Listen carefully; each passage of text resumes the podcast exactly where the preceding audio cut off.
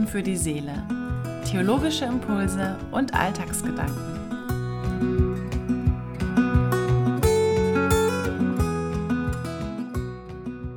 Hallo und schön, dass du reinhörst. Erst vor kurzem wurde wieder der Weltglücksbericht veröffentlicht. Jedes Jahr untersuchen ja Wissenschaftler im Auftrag der Vereinten Nationen anhand verschiedener Kriterien, in welchem Land die glücklichsten Menschen leben. Und die Nummer eins, und das zum vierten Mal in Folge, ist Finnland.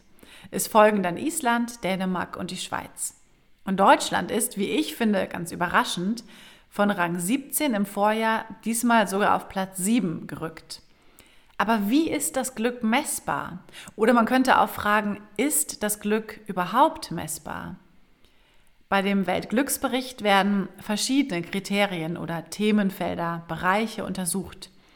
So zum Beispiel die wirtschaftliche Lage, das Bruttoinlandsprodukt, aber auch die Lebenserwartung, das soziale Netz, der soziale Zusammenhalt, aber auch die Freiheit in den jeweiligen Ländern. Naja, über all diese Kriterien und auch diese scheinbar objektive Messbarkeit des Glücksindex kann man natürlich streiten.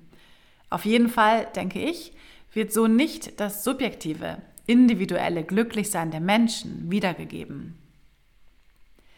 Schon immer und in jeder Kultur und auch zu jeder Zeit beschäftigen sich Menschen mit den Fragen, was Glück ist und wie man es erreichen kann.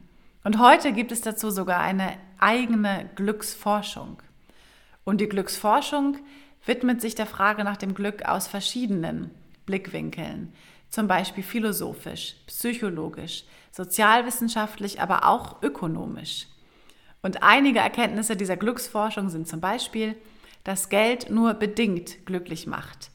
Sobald nämlich die Grundbedürfnisse befriedigt sind, flacht die Glückskurve ab, je mehr man verdient.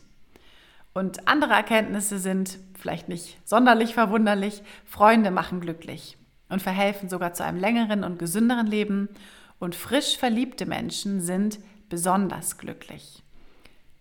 Schon in der Antike war die Frage nach dem Glück ganz zentral. Und verschiedene Philosophen haben sich mit der Frage beschäftigt und ganz eigene Theorien und Ansätze hierzu entwickelt. Ich möchte hier nur kurz auf einen Ansatz eingehen, den ich auch im Blick auf unseren Alltag ganz relevant und spannend finde. Und das ist Epikur, der um 300 vor Christus ungefähr in Griechenland gelebt hat. Epikur hat sich eigentlich in seinem ganzen Denken und auch in seinem Leben sehr stark mit der Frage nach dem Glück auseinandergesetzt. Sie stand quasi im Mittelpunkt seiner Philosophie. Und Glück hat für ihn ganz viel mit Lust zu tun. Gutes Essen, guter Wein, dazu noch eine anregende Unterhaltung mit Freunden im Garten. So sieht zum Beispiel für Epikur das Glück aus. Eigentlich ja ganz sympathisch. Aber für Epikur ist Lust immer in Maßen zu genießen. Und für ihn stehen auch die kleinen Freuden des Lebens im Vordergrund.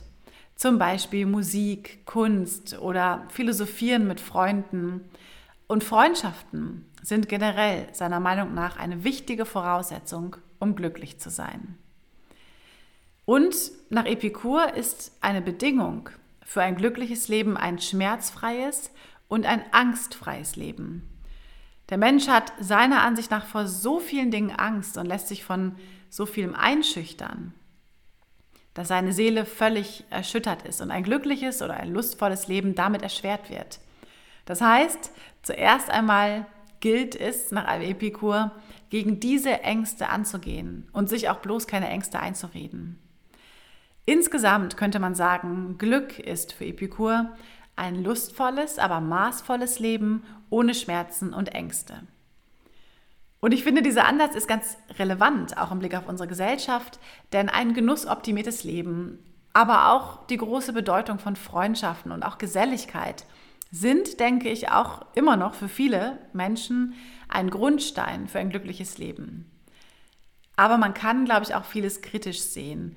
Zum Beispiel die die Vermeidung von Schmerzen und von Ängsten als, als eine Bedingung für das Glücklichsein. Ja, das würden vielleicht viele Menschen genauso sehen, aber ein Leben ohne Schmerzen und ohne Leid und ohne Angst ist schlicht unmöglich. Und ich glaube, es wird auch deutlich, dass sich Epikurs Glückskonzept generell nicht einfach so eins zu eins übertragen lässt. Denn wenn zum Beispiel die zentralen Ausgangspunkte wie Essen, Trinken, Freunde, ein Dasein ohne Schmerzen und Ängste nicht gegeben sind, dann ist wahrscheinlich ein glückliches Leben nach seinem Ansatz gar nicht möglich. Was ist also Glück?